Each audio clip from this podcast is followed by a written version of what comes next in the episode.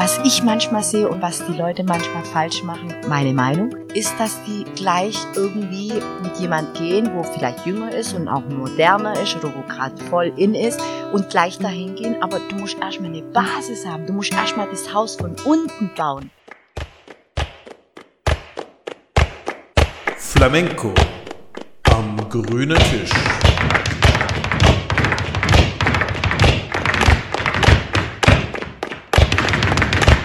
Hallo liebe Hörer und wieder sind wir hier versammelt am grünen Tisch zu einer weiteren Runde für unser Podcast Flamenco am grünen Tisch. Bei mir habe ich zwei sehr, sehr nette Gesprächspartnerinnen. Zum einen, wie immer, die Renate, hallo.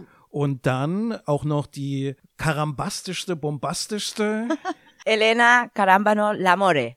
Herzlich willkommen hier am grünen Tisch. Dankeschön. Ja, und bevor wir dann hier ins Plaudern kommen, unsere kleine Tradition hier natürlich ist, dass wir nicht mit trockener Mund reden wollen. Ich habe auch dieses Mal einen Wein mitgebracht. Dieses Mal ist es kein spanischer Wein geworden, sondern es ist ein deutscher Wein und zwar aus dem Weingut Schneider. Die spezielle Cuvée-Fassung hier heißt Ursprung. Und erst einmal schenke ich einen kleinen Schluck ein. So, und auch für dich. Dankeschön. Und dann auch für dich, Renate. Danke. So, Ja, dann auf den Ursprung. auf den Ursprung. Lecker. Und den Ursprung soll es quasi auch gehen. Das ist natürlich wie immer nicht zufällig gewählt, denn unser Thema ist heute die Tradition als Quell der Innovation. Und äh, wir haben uns natürlich auch unseren Gast nicht äh, zufällig dafür ausgesucht. Elena, ich verstehe, dass du dich selber nicht loben willst, aber wir haben jemand da, der überhaupt kein Problem damit hat, dich zu loben und vor allem auch zu erklären, was das Besondere ist, warum du hier mit uns am Tisch sitzt. Renate, erzähl doch mal was über die Elena und was aus deiner Sicht heraus das Besondere ist, wo sie mit Tradition in Berührung kommt. Also das Problem ist ja immer, dass äh, viele Menschen nach Spanien gehen, um den Flamenco zu suchen und vergessen total den Respekt vor der Tradition. Man muss sich überlegen, dass die Leute, die das entwickelt haben, ob das jetzt die Gitanos sind oder Habayos sind, ist vollkommen wurscht, dass die manchmal hochintelligent waren oder, oh, ich kenne nur hochintelligente eigentlich. Die haben aber nichts an, die können nichts anderes. Die sind nicht noch Bankbuchhalter oder so. Die machen nur das und haben damit diesen Flamenco dahin gebracht, wo er heute ist. Und das vererben die ja in ihren Familien.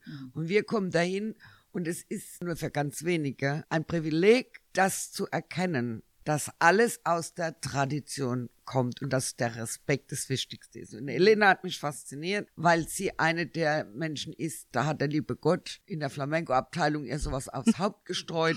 Und sie ist ja auch von den Bewahrern der Tradition dort total anerkannt. Und das hat mich schon immer an ihr fasziniert, diese Bescheidenheit und diesen, ja, Respekt. Weil Elena, du kommst ja jetzt nicht aus einer langen Flamenco-Tradition, aus irgendwelchen Höhlen in malerischen Städten in Spanien. Dein Akzent verrät es manchmal, dass du aus einer anderen Tradition kommst. Erzähl doch mal von deiner Herkunftsgeschichte. Ja, meine Familie ist ja aus Sevilla, die sind aber dann nach Deutschland gekommen. Eine sehr große Familie. Mein Opa, meine Oma und sieben Töchter, ja, und davon meine Mutter. Von klein auf in Deutschland. Wir haben dann dort, ich bin da geboren und aufgewachsen, aber von klein auf, obwohl wir Bios sind, lassen wir das mal schon mal klar. Mein Opa war sehr Flamenco Affin. und er hat ständig Flamenco gehört zu Hause. Und das Älteste und das más puro, was es gab. Also ich habe von klein auf Manolo Caracol, La Niña de los Peines, also so richtig dieser ganze, was die Renate jetzt zum Beispiel gesagt hat, dieses Tradition von Flamenco habe ich da mitgekriegt. Und mich hat es fasziniert. Von klein auf. Die Musik, die Lieder, die Melodie. Klar, eine spanische Familie, wo auf einmal nach Deutschland kommt, versucht dann auch immer diese Tradition ein bisschen zu lassen. Und da der diesen Fan hatte, gab es dann auch Videos immer mit dabei, wo ich immer angeguckt habe mit Flamenco-Tänzerinnen und das hat mich alles fasziniert. Ich wollte nicht spielen, ich wollte nichts machen, ich wollte nur diese Videos einmal und nochmal anschauen und habe nachgemacht, was ich sehe. Ich stelle mir vor, dass deine Eltern sehr glücklich waren, weil eine Methode zu finden, die Kinder ruhig zu stellen und es ist dann auch noch pädagogisch wertvoll, das ist ja, die, Ja, ja. der Traum von allen Eltern. Sie haben mich nicht gehört. Ich habe mich eingeschlossen, habe die CDs gehabt, äh, CDs nicht, die Schallplatten und die Cassettes von meinem Opa, der hat es ja mitgekriegt, wie ich da bleib und sitz und hör und hör und richtig so Sachen, wo so profunder sind, also so, se dice? Basic ja. Und dann habe ich mich da eingeschlossen und habe da getanzt vom Spiegel stundenlang. Also das war eine Passion von klein auf. Und in Deutschland dann auf einmal. Ne? Ich war nicht mal dort, nix. Und so ging das dann weiter. Meine Mutter hat dann immer gedacht, ja, das geht irgendwann mal weg. Ist immer schlimmer geworden. Immer stärker bin dann irgendwann mal mit 16 ist da jemand mal gekommen nach Deutschland Kurs zu machen mit meinem ersten Gehalt von der Lehre. Habe ich das ganze Gehalt genommen und bin da hin. Manolo Marin war das ja genau. Und dann bin ich da hin und mein erster Lehrer Spanischer. Nee muss da weitermachen. Und so ging es dann. Ich habe dann selber geguckt dass ich da irgendwie mich aufbaue. Aber klar ich habe die Möglichkeit nicht gehabt hundertprozentig das zu lernen in Stuttgart gab es nicht viel. Ja, aber sie hat ja immer im spanischen Verein, das ist ja ganz traditionell Genau. unterrichtet. Und was ich nur sagen kann, bei mir sind so nach und nach immer ein paar Schüler von ihr eingetrudelt. Und die haben mir dann gesagt, wo ich fasziniert war, weil die eigentlich so eine gute Körperlinie hatten und sich so organisch bewegen konnten. Also richtig gut. Da haben die immer so gesagt, ja, und unsere Lehrerin will auch zu dir kommen. Also, wer ist es denn? Ja, die Elena, aber weißt du, die muss arbeiten, hat nicht so viel Geld. Da habe ich immer gedacht, aha, ob die jetzt so zufällig die besten Leute in Deutschland mit Talent eingesammelt hat oder was. Aber das war so immer die erste Genau. Begegnung. Und ich hatte schon gedacht, ich glaube, ich brauche die nicht bei mir, wenn die noch besser ist als ihre Schüler, dann gute Nacht um 10. Und das nächste Mal, als ich sie sah, hatten wir einen Workshop mit der Kamle Desma. Und ich kann mich nur erinnern, vielleicht weiß es noch, da hat mir ja ein, ein Sänger, ich sag den Namen jetzt nicht, aber eigentlich liebe ich den total, aber der musste Auftritt machen und Gesang und er lag mir auf meiner Couch zum Schlafen, wie dass er irgendwas gemacht hat. Und dann saß er da und hat gesungen, also ungefähr so, äh, ah, hat schon überhaupt keinen Bock mehr gehabt. Ich war stinkewütend und ging auf die Toilette und auf einmal sagt er, diri, diri, ja, ja. Ich denk, was ist denn jetzt kaputt? Komm raus und da, wer sitzt da? Eine wunderschöne Frau auf der Seite, das war die Elena. und die kam das Mal am nächsten Tag gesagt, weißt du was, das lösen wir, das Problem. Wir laden einfach Elena wieder ein. Dann wird er nämlich singen wie ein junger Gott und so war's. Und die Carmen hat mir auch gesagt, dass, da warst du schon in Ja, Spanien, ja, oder dann, nicht? ich bin dann wieder, ja, ich bin ja mit 22 wieder nach Spanien gezogen. Ich habe ja in der ganzen Zeit auch dann Unterricht hier gegeben und so. Das, was sie jetzt erzählt, dass ein paar Schülerinnen von mir hier dann bei Renate reingekommen sind. Ich habe damals sehr spät mitgekriegt, dass diese wunderbare Schule hier war. Ich habe mir dann immer gedacht, sag mal, warum habe ich das denn davor gewusst? Ich wollte unter. nee, nee, gemeint. ich wollte Unterricht hier nehmen, ne? Ich wollte ja mich weiterbilden. Ich habe immer ständig geguckt, was gibt's denn noch? Aber es war sehr schwer dort, vor allem in Stuttgart. Und dann mit 22 bin ich rübergezogen. Die erste Person, was ich kennengelernt habe vom Flamenco, war die Carmen Ledesma. Die hat seine Türen aufgemacht, die hat sein Herz aufgemacht. Wir haben heute noch eine so feste Verbindung, das ist schon fast Familie. Und ich habe noch viel gebraucht, aber sie hat mir dann auch immer gesagt, ganz ehrlich, dass sie an mir irgendwas Spezielles sieht von der Bewegung. Das hat sie mir auch Die gesagt. Bewegung von meinen Armen, von meinem Kopf, das hat schon damals gestimmt. Ja. Mir hat viel Material und Kompass, Takte und so gefehlt. Aber was mein Körperbewegung war, hat sie schon damals ganz Weil mir du, bewundert. Also ja. du hattest einfach von Anfang an Dinge, die man nicht lernen kann. Punkt. Mhm. Das ist natürlich so, dass ich jetzt eigentlich mir selber meine Schule abspenstig mache, aber es gibt tatsächlich im Flamenco Dinge, die kann man nicht lernen. Mhm. Oder nur sehr, sehr, sehr müde. Da muss man sich sehr öffnen. Man braucht ein großes Herz für Flamenco und wenig Egoismus. Mhm. Das sind die zwei Grundvoraussetzungen. Aber du hast auch einen ganz besonderen Einstieg letztlich ja erwischt. Ich meine, die Phase von wegen die Musik zu hören, die Sänger zu hören, natürlich auch jetzt irgendwie die alten Aufnahmen zu sehen. Mhm. Das ist ja ein Zugang zur Tradition, die vielleicht nicht jeder so automatisch hat. Aber in dem Moment, wo ich sage, ich gehe nach Spanien, ich will wirklich jetzt irgendwie Tänzerin werden, da ist doch dieser Moment da, wo man zumindest die Versuchung haben kann, okay, was erregt denn im Augenblick Aufmerksamkeit? Das ist doch das, wenn ich was Neues mache, wenn ich jetzt irgendwie die Jazzdance Flamenco Fusion mache und dann vielleicht noch einen Schnipser polnische Volkstanz dazu gebe, also etwas, was noch nie da war, was eine Schlagzeile macht du landest in Sevilla und wen du als erstes kennenlernst, ist die Carmen Ledesma, die dir dann direkt nochmal einen Zugang wieder in die Tradition, ja. in, die, in die Basis, in genau. die Wurzeln hinein, in den Ursprung äh, ermöglicht. Genau. Äh, Gab es dann nie die Versuchung zu sagen, Mensch, wo sind die Verrücktheiten, wo sind die Sachen, wo dann auch ein Manager sagt, ah, damit kann ich dich gut vermarkten? Mhm. Von allein irgendwie habe ich gewusst, ich frage mich selber, warum, aber ich wusste ganz genau, was mir gefällt und was mir nicht gefällt.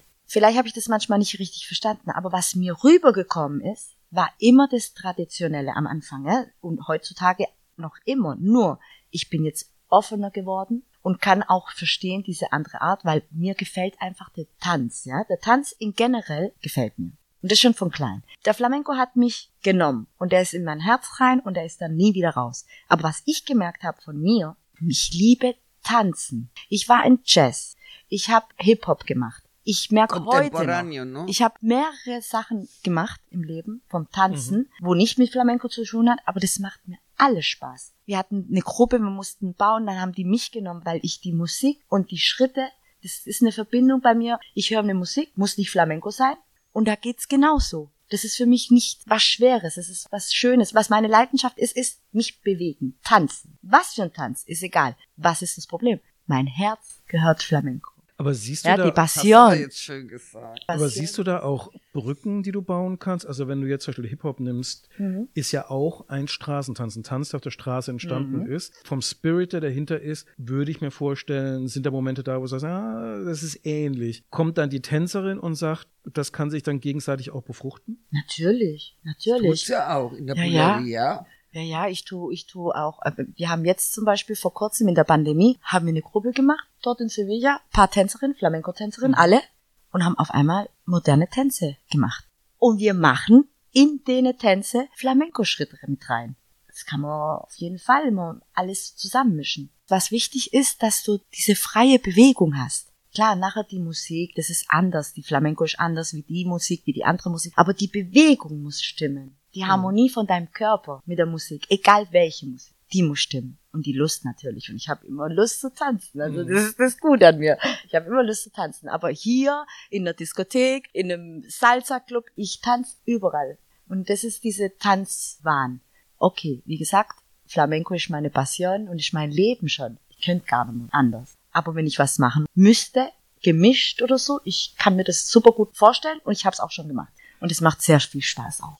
Die Renate hat ja vorher einen ganz spannenden Punkt angesprochen, diese Moment zu sagen, da habe ich erstmal Respekt vor der Tradition und da fummel ich jetzt nicht die Wild drin rum, sondern versuche erstmal zu verstehen, was es ist und da reinzugehen. Aber ist es dann einfach zu finden, den Moment, wo du sagst, äh, okay, jetzt bin ich an einem Punkt, dass ich das fühle und wo ich dann auch den Mut haben kann und darf und vielleicht auch muss, dann wieder in die Gegenwart zu gucken und vielleicht darüber Elemente reinzubringen?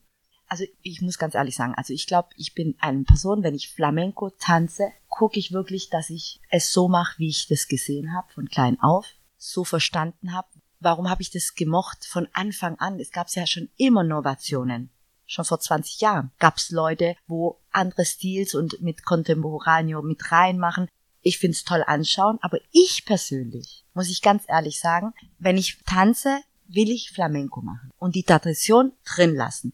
Jetzt, die Bewegungen sind anders geworden. Weil ich habe mich ja gebildet, ich habe ja nicht aufgehört, Stunden zu nehmen, mich im Studio reinzumachen. Das ist ja ein Leben. Das muss dabei sein, dieses nonstop da weiterzumachen. Du bildest dich.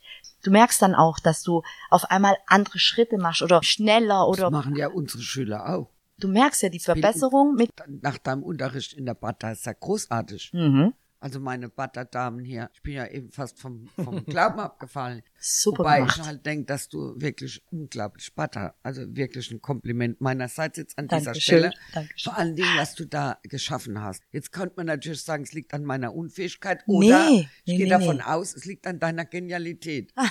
Also, klassische Frage, Glas halb voll oder halb leer?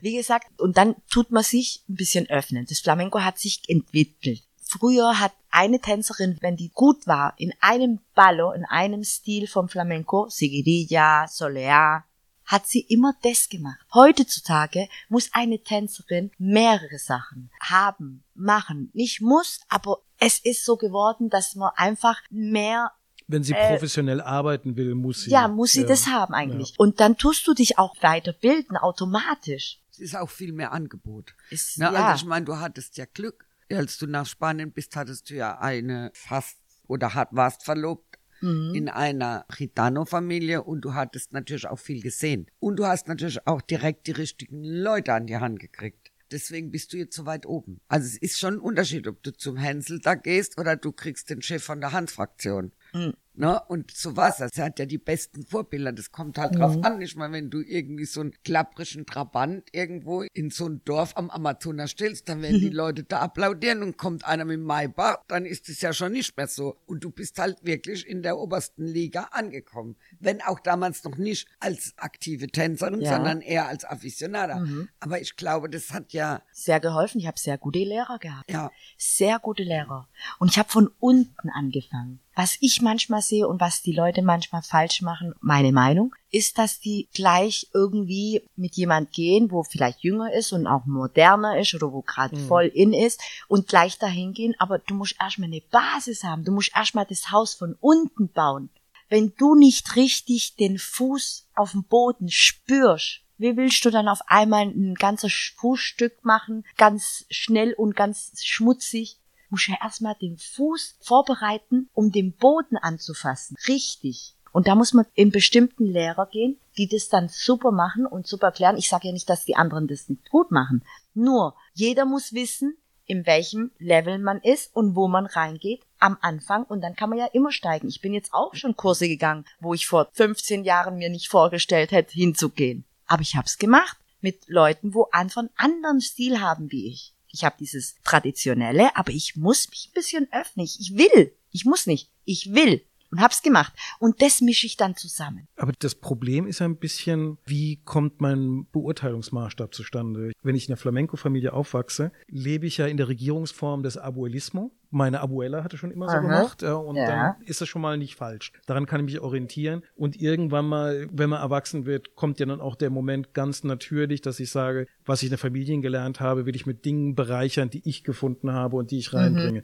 Das ist ein sehr, sehr organischer Prozess. Der Bankbuchhalter, für den wir ja schon gesprochen haben, hat den nicht so. Ja, also kann ihn ja gar nicht haben. Und wenn er jetzt mal, weil er total reich ist, der geht jetzt nach Spanien, wird er da ja auf die Situation treffen, dass die jungen, modernen Leute, das sind die, die natürlich präsenter sind, weil die sich besser vermarkten können, weil die leichter gefunden werden können, weil die so ganz banal vielleicht auch Englisch sprechen, während die, die die Basis geben könnten, schwer zu finden sind und es ist Andalusien, wahrscheinlich auch für dich als Ausländer sehr schwer zu verstehen sind. Das heißt, was kann denn so jemand machen? Gibt es für so jemand dann auch eine Möglichkeit, tatsächlich diese Tradition zu finden? Selbstdisziplin. Er muss nämlich bei sich bleiben und nicht denken, er kann sein Flamenco-Leben füllen, indem er morgens von 10 bis halb eins geht er zur Trullo und von 15 bis 17.30 Uhr geht er zum Juan Dingsbums und dann Nee, geht er nochmal von, von 18.45 Uhr Nee, bis nix. 21.10 Uhr So zum viel Mat- Digi ja. und dazwischen macht er noch Kantekurs und noch drei Kurse Spanisch. Das gibt's dann wirklich. geht's nämlich das gibt's nicht. Wirklich. An, an der Stelle ein kleiner Hinweis für die Hörer. Dicky und Trullo sind keine Flamenco-Tänzer, die ihr noch nicht kennt. Und die Hans-Fraktion ist auch keine wichtige Institution im Flamenco. Nee, nee. nee, nee, nee. Aber das, da hat sie vollkommen recht. Da gibt's Leute, die kommen nach Spanien für ein paar Monate oder einen Monat oder eine Woche, ist mir egal. Was machst du dich jetzt verrückt, um Ja. so viel Material zu machen, wo du noch gar nicht weißt, wo du stehst, Ja. wie du stehen musst, wie du deine Arme heben musst? Die gibt's und die findet man schon. Aber die Leute manchmal wollen auf einmal ganz schnell alles lernen. Nee, nee, das geht nicht. Und dann sagen die, das sieht so anders aus. Ha, ja, Ach, klar. Hallo? Du musst erstmal hier unten den Boden anfassen und gucken, dein Gewicht, deine Arme, deine Bewegung. Du musst selber dich erkennen beim Tanzen. Genau. Sehr Du kannst gesagt, mich nicht nachmachen. Alle du. Du musst dich selber erkennen und dich kennenlernen und bewegen und dein Gewicht merken, bis wo, bis was. Und das ist ein Prozess. Man kann nicht Flamenco in zwei Tagen lernen. Das geht nicht. Man muss ein bisschen Geduld haben. Man muss ganz genau wissen, wo fange ich an. Und die kann man finden. Aber guck mal, das ist ganz kurios. Milde muss man sein. Ne? Und sehr umilde. Wie sagt man das auf Deutsch? Bescheiden. Bescheiden. Okay, guck mal, das ist ganz interessant.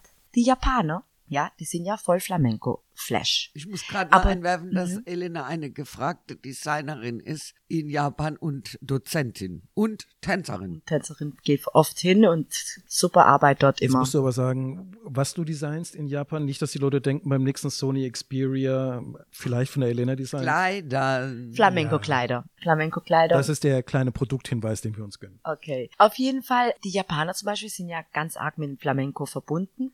So, ist sehr kurios, dass die selber immer diese Tradition suchen.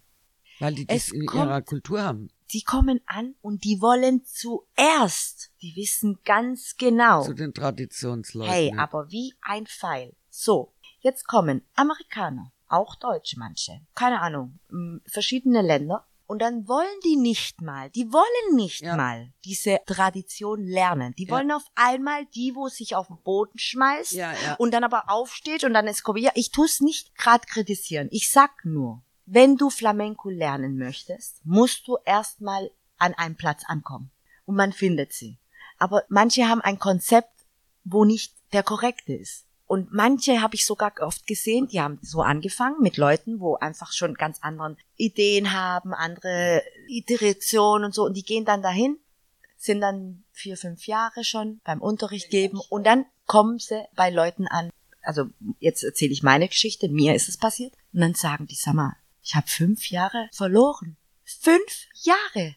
Ich, ich tu grad bei dir von null anfangen. Mhm. Ist traurig. Ja, wobei ich denke immer, verlieren, also egal, Ja. jeder von von den Zuhörern da draußen, muss ich sagen, egal wie ihr euch mit Flamenco beschäftigt, Mhm. beschäftigt euch und verloren ist. Nee, nee, so, das ist falsch gesagt. Da Nichts, hast du recht. Ihr habt ja Berührung damit, Genau. aber ich weiß, was du meinst. Äh, das war falsch jetzt von mir, dass ich das gesagt habe. Verloren ist nie was, weil später, das muss ich jetzt nochmal korrigieren, man fängt dann auf einmal an mit so Basis-Sachen, aber nicht, nicht langsam, sondern basige Schritte und Bewegungen, wo man sich findet und ich raushole. Ich versuche Ja, immer bei jedem sich rausholen. Nicht ich Schritte und nicht mir nachmachen, sondern ich versuche von jeder Person, einzelne Person, sein Ich rauszuholen beim Flamenco und das zu spüren. Und dann, wenn das dann klappt, kommt die Information, was du diese ganzen Jahre dann gemacht hast, kommt dann irgendwann mal dann wieder raus. Und, das, dauert dann ein bisschen. Das ist aber auch Aber, mein wie gesagt, Kompliment noch mhm. eins an dich. Ich bin ja so lang unterwegs, egal welchen Tänzer ich sehe und in welchem Level, kann ich dir in zwei Sekunden sagen, bei wem der Unterricht hatte. Okay. Nur bei den Besten nicht, weil man ihnen das nicht ansieht und du gehörst dazu. Normalerweise sehe ich genau, der war jetzt 200 Mal beim Faruquito und 400 Mal bei der Juana, das siehst du. Die Okay. Leute tanzen irgendwie, da kann ich ja jeden Schritt, kann Ja, ich ja. dir sofort sagen, ah ja, das macht die normalerweise, hat sie den kreiert das erste Mal in der Solar oder so. Okay. Ne? Ja, und, klar. Und da gehört nämlich was dazu. Und ich glaube, wenn man diese Basic hat, dass man zum Lehrer gekommen ist, so wie ich bei der Marikier zum Beispiel Ja. auch, dass du weißt, wer du selber bist, Mhm. kannst du die Sachen zwar nachmachen, wenn du willst, aber du kannst auch adaptieren und so machen, dass sie deine Schritte Deine werden. Schritte. Und das ist ja die Kunst des Lehrers. Ich denke auch das, was du sagst, dass du das aus den Leuten rausholst. Das unterscheidet ja einen Lehrer, der dir was vormacht und du machst es nach, Mhm. Zwischen einem Meister, der dich korrigiert Mhm. und dir hilft, dich selbst zu finden. So, so ist es. Ich glaube auch, dass die Botschaft vom Boden auf aufzubauen, dass das ganz wichtig ist, weil ich kann es jetzt so aus eigener Erfahrung sagen, meine Flamenco-Vita beginnt mit, wie organisiere ich meine Füße? Was macht der Rechte, was macht der Linke und warum klappt das alles nicht? Danach kam irgendwann mal die Phase von, ja, die Arme müssen ja auch was machen und das sollte auch nicht scheiße aussehen. Und heute bin ich dann an der Phase, wo man eigentlich denken würde, die ist ganz am Anfang, zu sagen, das ist der Mittelteil, der wichtig ist, weil ich merke, dass du mit den Armen rumhampeln kannst, du kannst mit den Füßen was machen. Wenn das, was du mit dem Brustkorb machst, weil äh, wenn dein Becken nicht richtig steht, dann sieht's immer irgendwie scheiße aus. Und das ist eigentlich so diese total Basislektion, ja, äh, wo man sagt, das wäre vielleicht nicht unsexy gewesen, am Anfang dran zu denken. Das ist wohlgemerkt keine Kritik an die Lehrer, weil du gehst ja zu denen hin, um jetzt etwas zu lernen, was du noch nicht machst. Und das sind logischerweise beim Flamenco Schritte oder wo die Arme sind. Aber es ist eigentlich Kritik an mich als Schüler, nicht drüber nachzudenken, dass du tatsächlich ja irgendwo mit deinem ganzen Körper überhaupt mal ein Fundament dafür brauchst, dass was immer du ansonsten interpretierst, dass das einen Sinn ergibt. Die Schüler haben ja ein bestimmtes Bild im Kopf, was sie das so lernen wollen, weil das auch befriedigend ist, so Schritte. Aha. Ne? Also ich meine, so eine Körperarbeit ist wenig befriedigend. Dafür sind eigentlich auch wir hier vor Ort zuständig, diese Neigung zum Schritt machen, also denen das zu geben. Aha. Und die Lehrer, die ich einlade, die sind eigentlich dafür da, den ganzen Körper in den Prozess zu bringen. Und ich glaube, hier ist es viel einfacher, weil die Schüler präpariert sind, Okay. dass der Lehrer sich darauf konzentrieren kann. Weil in Spanien hast du eine Klasse, wenn du einen Kurs machst, da kommt die überall her und die hat auch an dem viel gerühmten Festival de Jerez, da wollen die Leute, was haben du? Wenn die gehen, wollen die ein Jodlerdiplom. Da kannst du, ich glaube, das sind gute Lehrer dort. Die sehen ganz genau, du lieber Gott, ich müsste was ganz anderes machen. Aber das geht nicht. Du bist deinem Chef verpflichtet. Du musst dieser Klasse geben, was die sich, die möchten ja in ihren Rausch und Flamenco ist eigentlich erst zum Schluss ein Rausch. Mhm. Mhm. Und das vergessen viele. Und äh, da ist es auch an uns Lehrern, geben wir dem nach. Wirtschaftlich ist es ja halt auch, was willst du denn machen? klar. Und es gibt Spezialisten, die machen das, die sagen, nein, ich gehe davon nicht ab, aber die haben halt auch kein Geld und haben nicht viele Schüler. Mhm. Ja, das ja, muss man das- halt auch sagen. Ja, weil es natürlich auch immer die Herausforderung ist, überhaupt mal zu vermitteln, was sollst du denn eigentlich lernen? Also wenn ich natürlich jetzt irgendwie mit dem Bild hingehe, ich will einen Tanz lernen, dann übertrage ich das ja aus anderen Kategorien. Für meinen Abiball war ich vorher in der Tanzschule. Ja, und was haben wir gelernt? Wir haben eins, zwei, drei, eins, zwei, drei. Da haben wir nicht gelernt von wegen Arsch rein, Brust raus oder so, ja, sondern wir haben Schritte gelernt. Ja. Und das ist ja das Bild, was ich übertrage. Ich glaube fast, dass du im Vorteil bist, wenn du zum Beispiel aus Hip-Hop kommst, weil ich glaube nicht, dass irgendjemand bei Hip-Hop die Illusion hat, das ist ein Schritt und ich fuchtel irgendwie mit dem Arm rum, sondern da ist immer der ganze Körper gefragt. Ja. Und Ja. das ist vielleicht sogar dann tatsächlich aus der Ecke ein realistischeres Bild im Flamenco einzusteigen, als wenn du so der klassische Mainstream, ich war in der Tanzschule und das ist mein Bild von Tanzen. Ja, Also ja, ich denke, im Flamenco ist das so, dass diese explosionsartigen Momente im Tanz, das ist ja das, was beim Zuschauer bleibt. Aber der Weg dahin nicht. Also wenn ich nochmal auf deinen Bata-Kurs heute eingehen kann, ist ja unglaublich, wie du eigentlich sagst, am liebsten ganz langsam. Und zwar nicht jetzt das Grundtempo, sondern du selbst. Jeder für sich konzentriert, die ganze Bewegungen nochmal ganz sauber zu arbeiten. Was bringt mir das, dass sie das schnell so machen? nachzufühlen. Nachfühlen. Die müssen zum Beispiel jetzt vor allem, jetzt reden wir gerade von der Bada, das ist das Schleppe da hinten. Wenn ich die nehme, bewusst, und ich will sie auf die andere Seite schieben, ich muss den Gewicht von der Watte an meinem Fuß merken Spüren, und ja. spüren. Mein Gleichgewicht, mein Zentrum. Ich darf den nicht verlieren. Es sind viele Sachen, ich weiß es. Aber das kann man nur verbessern und machen, wenn man das bewusst, jede einzelne Bewegung, was man macht, richtig 100% dabei ist. Mein Fuß nimmt diese Schleppe, will sie auf die andere Seite, ich heb sie mit meinem Gewicht, was die Watte hat, und ich begleite sie, bis sie auf dem Boden ist. Wenn das dann klappt, mit der Zeit kannst du sie in einem anderen Tempo nehmen, tusch hoch, schmeißt sie richtig hin und die tut sich nicht drehen, die tut sich nicht rumwursteln, dass du dich runterfällst. Nix, da passiert gar nichts. Aber davor muss man erst langsam die Bewegung sauber machen, damit mein Körper, mein Ich, alles versteht, was passiert in dem Moment. Du bist ja auch in der Künstlerszene in Spanien unterwegs und du siehst ja sozusagen, was die junge Generation, die jetzt kommt, was die macht, was für Themen die setzt. Was ist denn dein Gefühl? Ist so diese Liebe zu irgendwas Neues, Modernes, Basiges machen, ist das immer noch da oder siehst du, dass dann wieder ein Interesse gekommen ist, eher sich anzugucken, was war da schon mal, was sind die Traditionen, die man wieder nehmen sollte? Also jetzt ohne, dass es jetzt ein repräsentatives Urteil, was wir im El País veröffentlichen können, sein soll, sondern Weißen einfach nur ja ein Gott sei Dank auch Gefühl. gar kein Deutsch. Ja. Ah, in der El País Redaktion gibt's den einen oder anderen. Aber nur so rein als Gefühl, was du so, Nee, so, also- so, so siehst. Erstmal fangen wir an, dass es echt alles auch Geschmackssache ist, ne? Müssen wir alles respektieren.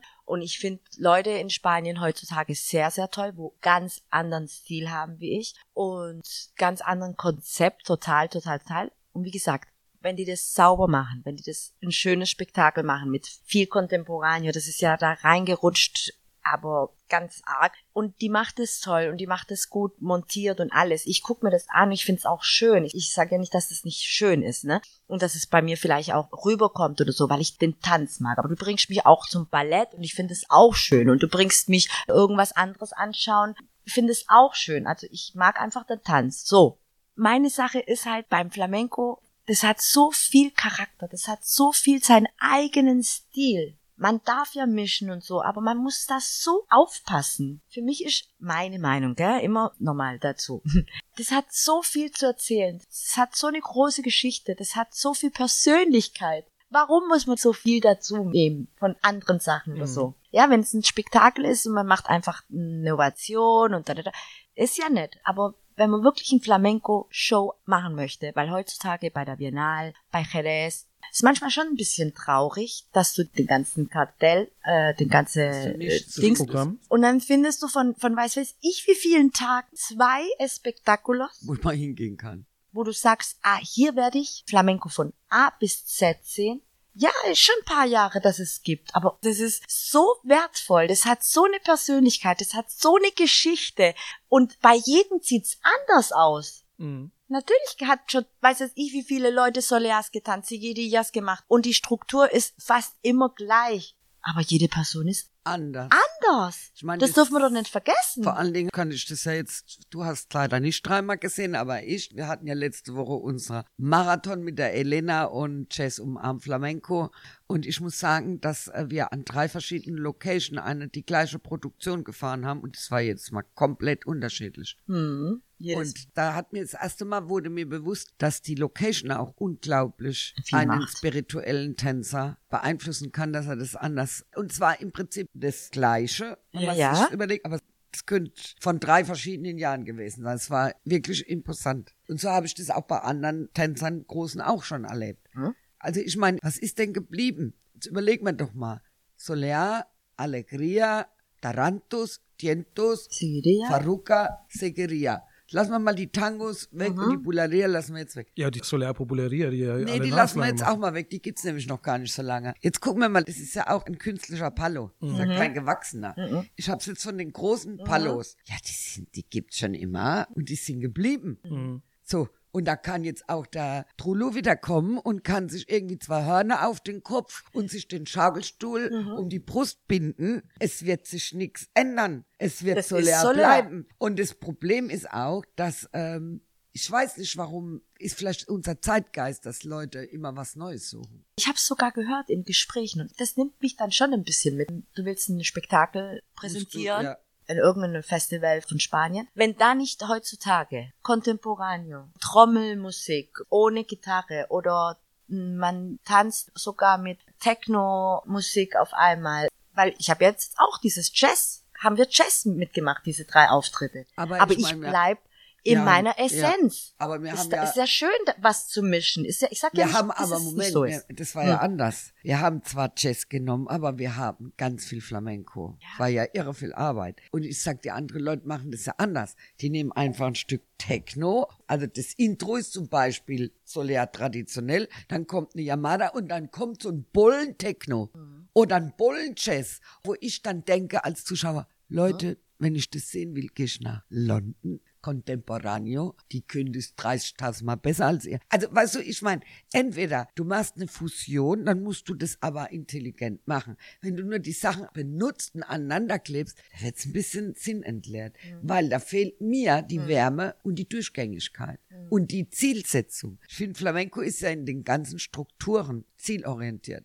Wir wollen immer zu diesem Klimax. Und dann bleibt es da hängen. Findest du nicht? Das ist, Es ist schade, also ich glaube, die denken einfach, äh, ja, man muss irgendwas, also das ist echt unbedingt, dass da was Neues rein muss. Und das ist schade, weil man merkt so ein bisschen heutzutage, dass, dass man das Traditionelle und das, was man, man versteht, Flamenco, zur Seite lässt ein bisschen. Nicht bei allen, ne? Aber viele, viele, viele heutzutage. durchsetzen. Ich vergleiche es immer so mit, Mhm. ein Vater hat irgendwie ein Geschäft und der Sohn soll es übernehmen, da arbeitet er mit. Ich kann Will da mitsprechen, Ah. dann immer nach Hause und sagt, ich würde es total anders machen. Und nach dem millionsten Mal sagst du, mein Lieber, dann mach doch mal, dann guck mal mal. Und ich sag dir, was weiß denn ich, wenn das ein Maurergeschäft ist oder ein Dachdecker, ja, Dächer werden gedeckt.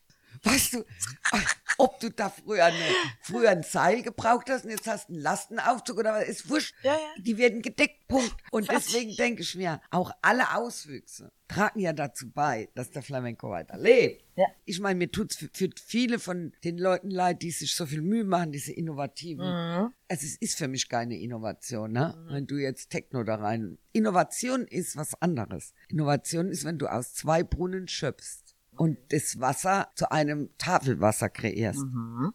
Das ist für mich Innovation. Aber einfach irgendwie was anderes damit mit reinzumachen, um das Ganze jetzt wirkungsvoller aufzupolieren, das glaube ich nicht, dass das was bringt. Aber was es bringt, ist, es macht natürlich die Essenz wertvoller. Also ich glaube nicht, dass man das überlebt, wenn man da Techno reinmischt. Jedenfalls nicht länger als ein Jahr. Also ich sehe es halt wieder so, ich bin sehr Fan von Carmen Ledesma, Angelita Vargas, wenn man die findet. Das hat einen Stil, das, das gab's dann, die Manuela Carrasco. Und ich habe da so meine Essenz, aber ich merke, ich tanze nicht so wie die. Ich habe mich schon entwickelt. Ich mache nicht modernere Sachen oder wie man es auch nennen mag, aber ich habe mich geändert und der Flamenco generell ist schneller geworden. Du kannst mehr Ballos, du kannst mehr Bewegungen. Da, da sind andere Konzepte heutzutage drin, aber immer mit der Tradition. Wenn wir jetzt mal bei dem Bild bleiben und das Flamenco-Dach wird mit mehr Techno-Schindeln und mehr Modern-Schindeln gedeckt, bleiben ja mehr Flamenco-Schindeln ungenutzt. Da sind wir ja bei unserem Thema die Tradition als Quell der Innovation. Aus deiner Wahrnehmung heraus, siehst du so Bereiche, wo du sagst, da hat der Flamenco total viel zu bieten, da gibt es vielleicht Stilrichtungen, die total spannend sind, die werden aber einfach nicht genutzt, weil die quasi für die Vermarktung so, ja, halt nur in Anführungszeichen sind. Flamenco sind. Wir hatten ja zum Beispiel dieses Stichwort Bata de Cola, wo Renate ja gesagt hat, war früher vollkommen nicht angesagt und sie ist dann als Schülerin gezwungen worden, da auch Bei dann der äh, Barrikier, ja, ja, äh, mit Kastagnetten, liebe Leute. und jetzt ist es plötzlich wieder angesagt. Mhm. Ja, ja, genau. Äh, können wir davon ausgehen, der Erste, der drauf kommt, mal wieder massiv auf Kastagnetten zu setzen, der wird dann in fünf Die Jahren Butter, also angesagt sein. ich glaube, so 2004 Mhm. fing es an, dass die Marike zu mir gesagt hat, wie? Na, du gehst sofort ran und fängst wieder an mit Butter und unterrichtest das. Für was hast du das gelernt? Ich habe gedacht, oh.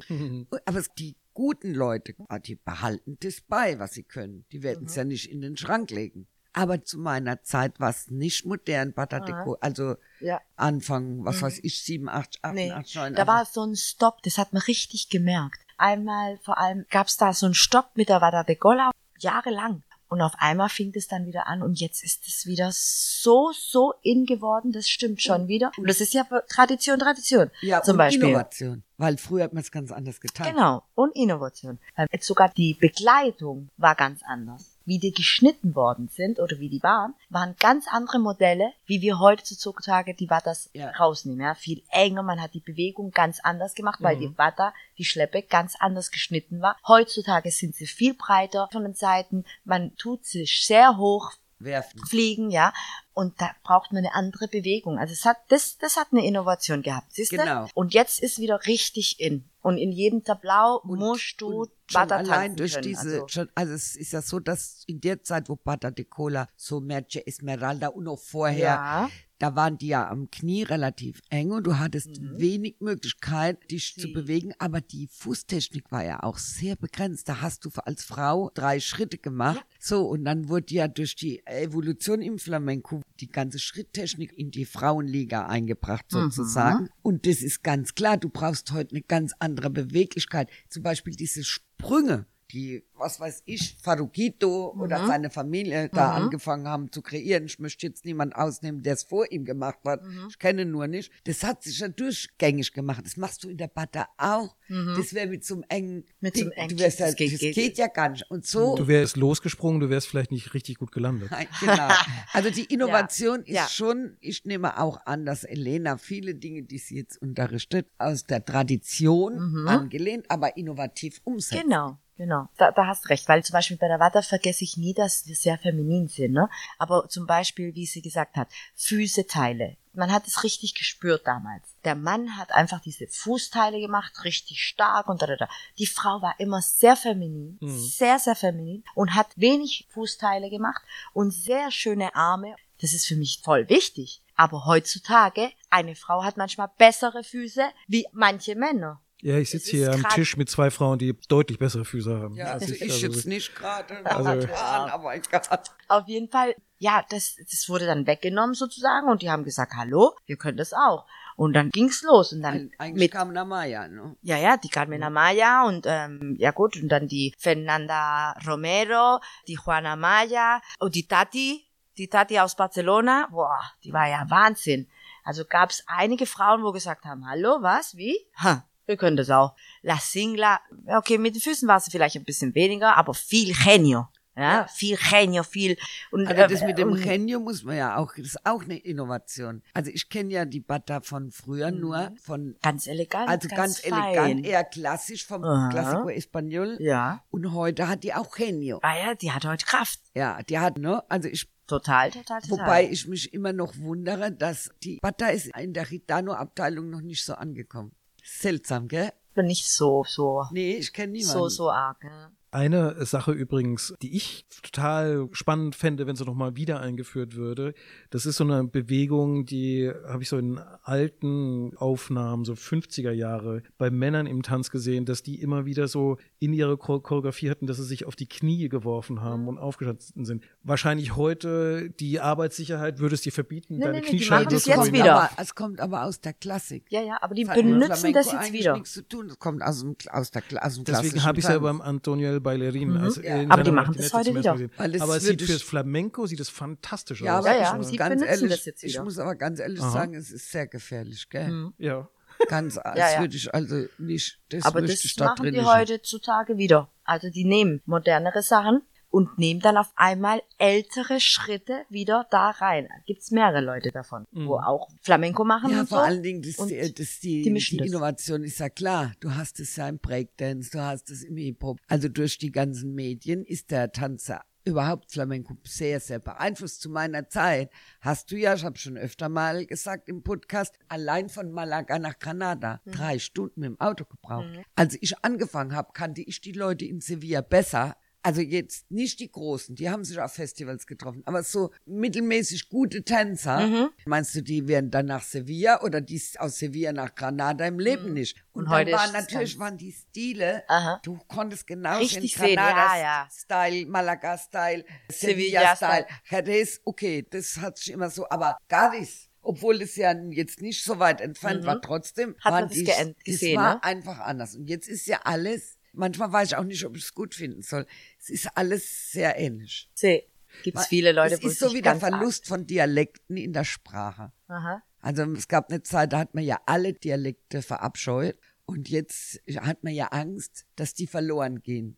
Ne? Deswegen ist Granada, glaube ich, auch so sehr erfolgreich. Die haben ja noch ihre regionalen Tänze in den Flamenco rein und pflegen das ja noch im Tablao. Oh, voll. Außer Sevillanas kriegst du es in Sevilla nirgends. Das ist so europäisch. Ich meine, das ist ja auch mundial Ja, Flamenco. ja, ja, ja. Aber das, was du erklärt hast, sehr gut. Diese verschiedenen Plätze bist du hingegangen und hast richtig gemerkt. Und heute merkt man schon noch ein bisschen. Ich bin jetzt zum Beispiel drei Jahre in Granada gewesen und ich kam dann mit der Schule von Sevilla, la Escuela de Sevilla, und dann hat man gleich gemerkt, oh, ja, die Schule aus Sevilla. Das hat man ganz arg gemerkt mit den Mädels von Granada. Aber man findet heutzutage auch Chicas, wo von Granada sind, wo sich halt, weil, wie gesagt, das ist alles so nah, man bewegt sich viel mehr, haben sich voll gebildet, also mit verschiedenen Sachen, auch von Sevilla genommen und von da und von da. Und die tanzen dann auch zum Beispiel mit diesem Style, wo es anscheinend gibt in Sevilla, Mädchen aus Granada oder aus Madrid auf einmal. Das stellt aber auch noch eine ganz spannende Frage. Wo findest du im Tanz noch diese Originale oder zumindest wieder einen Schritt zurück in der Zeit? In der Musik ist es ja, wer irgendwie ein gewisses Fable für so die alten CD-Boxen hat, jetzt nicht so schwierig. Da gibt es eine fantastische weiße Serie, wo dann wirklich Leute, die ganz, ganz alt zurückgehen, nochmal alles aufgenommen worden ist und so. Also da findet man genug. Aber in unserer YouTube-Welt, wo fange ich denn überhaupt an zu suchen, um zu wissen, das ist jemand, wo ich wirklich einen alten Stil sehen kann? Wie gehe ich denn da auf die Pirsch? Ist total modern. Also ich habe zum Beispiel Juan Polvillo, nee, nicht der Tänzer, wie heißt denn der Sänger? Äh, mit der La Lupi, pardon, es war nicht der Juan Polvillo, das war der, Äh, José Valencia. nein, egal. mit der Lupi, die haben diese Tangos de Titi, Wahnsinn. Ah, Miguel Poveda. Ja, genau. Miguel Miguel Poveda Poveda. und La Lupi haben also die Tangos de Titi im Ganz Prinzip rausgeholt. nachgebaut. Mhm. Von Mhm. dem Genau. und ich habe aber noch mal eine gesehen aus Granada. Mhm. Da war ich platt. Also dass jemand aus Granada diese Tangos de Titi so modernisieren kann, hatte ich in meinem Zoom-Kurs. Da war ich auch fasziniert. Das war nicht La Moneta, das war irgendjemand anderes. Okay, okay. Schön. Äh, Leute, ich muss jetzt hier an der Stelle bemerken, Namen sind für mich Schall und Rauch, außer ich habe diese Personen getroffen, habe mit ihnen gesprochen und sie haben bei mir was hinterlassen. Und dann merke ich mir die. Ja. Und nur weil ich ein Video gut finde, tue ich das nicht. weil das Video ist ja nicht die Wahrheit. Ich möchte ja nochmal anmerken, dass jetzt mit dem YouTube alles schön und gut ist. Videos machen gute Sachen schlechter und schlechte Sachen besser. Mhm. Das weiß ich aus eigener Erfahrung, denn meine schlechtesten Tänze, die kann man sich auf Video immer noch angucken. Und das ist auch eine lohnende Erfahrung. Aber unser Titel war ja Tradition als Quell der Innovation. Ich würde es abwandeln zum Schluss, vielleicht die Tradition als Quell der Inspiration. Und da würde ich dich trotzdem mal bitten, wenn du aus deiner ausgiebigen YouTube-Recherche, wenn du vielleicht so mal zwei, drei Themen nennen würdest, wo die Leute, wenn sie es mal eingeben, vielleicht spannende Sachen finden, um sie eben nicht nur Flamenco, was auch immer, sondern ein bisschen in traditionellere Richtung zu bringen. Und als Vorwarnung, Elena, wenn du vielleicht drüber nachdenkst, fällt dir dann auch was ein, wo du sagst, Also äh, das findet man und das ist dann auch mal so ein Anknüpfungspunkt. Also ich muss sagen, wenn man wirklich was Traditionelles sehen möchte, dann darf man das nicht auf YouTube machen, weil es verliert die Magic. Da muss man in ein Konzert gehen. Oder am besten, wenn er auf die Biennale geht, geht er mal in so ähm, ins Hotel de Triana. Also nicht bitte äh, solche Riesenspektakel, wo die Damen tanzen mit Spaghetti-Trägern und abgesäbelten Haaren, mit Kurzhaarfrisuren modern und machen. Also das müsst ihr euch dann nicht geben. Wenn ihr wirklich die Tradition kennenlernen wollt, müsst ihr gucken nach zum Beispiel, die arbeitet immer noch die Manuela Carrasco. Ihr müsst gucken, dass ihr in die kleinen Peñas geht, in die kleinen Tablaos geht. Und da werdet ihr Leute sehen, Carmen Desma, Concha Vargas, wo wirklich Tradition, Tradition, Tradition aus dieser Region, aus der Region. Weil ich meine, die Leute arbeiten ganz anders. Aber auf YouTube muss ich ganz ehrlich sagen, habe ich nichts. Also die Sachen, die ich jetzt aufzählen könnte, verlieren auf YouTube ihre Magic. Ja. Na, da denkst du, was macht die denn? Wie langweilig ist das denn? Und ich kenne die Leute, aber hab die im Theater gesehen und du konntest gar nicht mehr atmen. Das gleiche Ding siehst du auf YouTube und denkst, was ist das denn jetzt? Wisst ihr, heute sind ja auch viele Sachen aus diesem YouTube-Auge gemacht. Auch die ganzen Choreografien, die neuen. Das ist ja ein Trug, dass das jetzt unbedingt besser ist. Deswegen, wenn du heute ins Tablau gehst, also ich langweile mich ja schnell in den Tablaus. Es ist viel zu viel, es ist viel zu schlimm, zu heftig, zu lang, zu dicht. Und ich denk dann, oh ne, bitte, ich möchte doch nicht hier mit einem Herzkasper raus. Jedenfalls nicht mit so einem Herzkasper. So leider habe ich das jetzt sagen müssen. Also bitte, Live-Konzerte, geht auf die Festivals. Die Hört auf mit diesem doofen YouTube. Guckt euch die Leute an, atmet es. Nicht nur ist steril. Atmen, anfassen, fragen, noch eine Tapa essen, sich in die Menge begeben, da mitschwimmen, das gehört alles dazu. Mein Appell an euch. Was nicht dazugehört, beim Tablau die Tänze auf der Bühne anzufassen. Da werdet ihr ganz schnell rausgeschmissen. Ah, gut, ich muss ganz ehrlich sagen, klar, das, das mit dem YouTube, einerseits, wie die Renate sehr gut erklärt hat, kann ganz arg täuschen und wehtun und, und äh, wehtun nicht, aber Schaden anrichten. ja. Aber ich habe diese ganzen viele, Gott sei Dank, sehen dürfen und mit denen auch Sachen erleben. Und wenn ich manchmal dann tanzen muss, bevor ich tanzen gehe, gucke ich mir nochmal meine großen, obwohl es heutzutage junge Leute gibt, wo mir voll gut gefallen, aber ich, auch. ich gucke mir dann nochmal, bevor ich loslege, diese Vorbilder an. Vorbilder an. Ne? Ich weiß ja meine Schritte, ich weiß, wie ich tanze, aber ich will mich nach denen erinnern. Und Und dann gucke ich Angelita Vargas an, Manuela Carrasco. Das sind halt die zwei, wo mir halt ganz arg noch viel geben. Und klar, die kamen immer, aber muss ganz ehrlich sagen, im Video, YouTube, sind für mich die zwei meine Göttinnen. Mhm. Muss es so leider sagen. Ich brauche nicht den Schritt sehen. Ich will gar nicht den Schritt sehen. Ich will nur seine Bass, Spirit, ja. diese Tranquilidad, diese Die Ruhe. Ruhe sehen, wie die aufstehen, wie die hochgucken, mit ihre Arme. Ich merk richtig, die tun's richtig spüren. Und das nehme ich mir dann raus. Und diesen Sprit, was die haben, aber ist nicht mal der Sprit. Ist seine Art, diese Ruhe, diese Tranquilidad, diese Sicherheit. Und dann ist auf einmal so bei mir und ich habe deine, seine Art oder seine, irgendwas kriege ich dann, dann beim Videoschauen und dann kann ich auf die Bühne. Und ich mache die dann nicht nach. Ich mache meine Sache. Aber sobald ich meine Arme hochhebe oder aufstehe vom Stuhl, Kommt die Inspiration. ja, genau. Oder? so ist es. Also ihr habt es gehört, es gibt ein paar Anfänge, die auch auf YouTube möglich sind, aber es ist nicht so einfach, dass ihr euch in Inspiration und ganz bestimmt keine Innovation auf YouTube holen könntet, aber es kann ein Anfang von dem Weg sein. Und ich muss sagen, was heute eine Inspiration zu einer Innovation war, ich habe heute zum ersten Mal ernsthaft drüber nachgedacht, dass wir das zum Videopodcast machen müssen, weil so begeistert, wie mich die Elena jetzt hier fast eine Stunde angestrahlt hat, dachte ich mir, das ist sehr, sehr schade, dass es unsere Zuhörer nicht sehen können. Aber das ist dann vielleicht ein Projekt fürs nächste Mal. Super. Und äh, hier an der Stelle bleibt mir eigentlich nur Tschüss zu sagen. Bis zum nächsten Mal hier am grünen Tisch. Und herzlichen Dank, Elena, dass du da warst. Danke dir, Santi und Renate. Vielen Dank. Ja, danke dir. Salut. Salut. Adios an die Zuhörer. Ciao.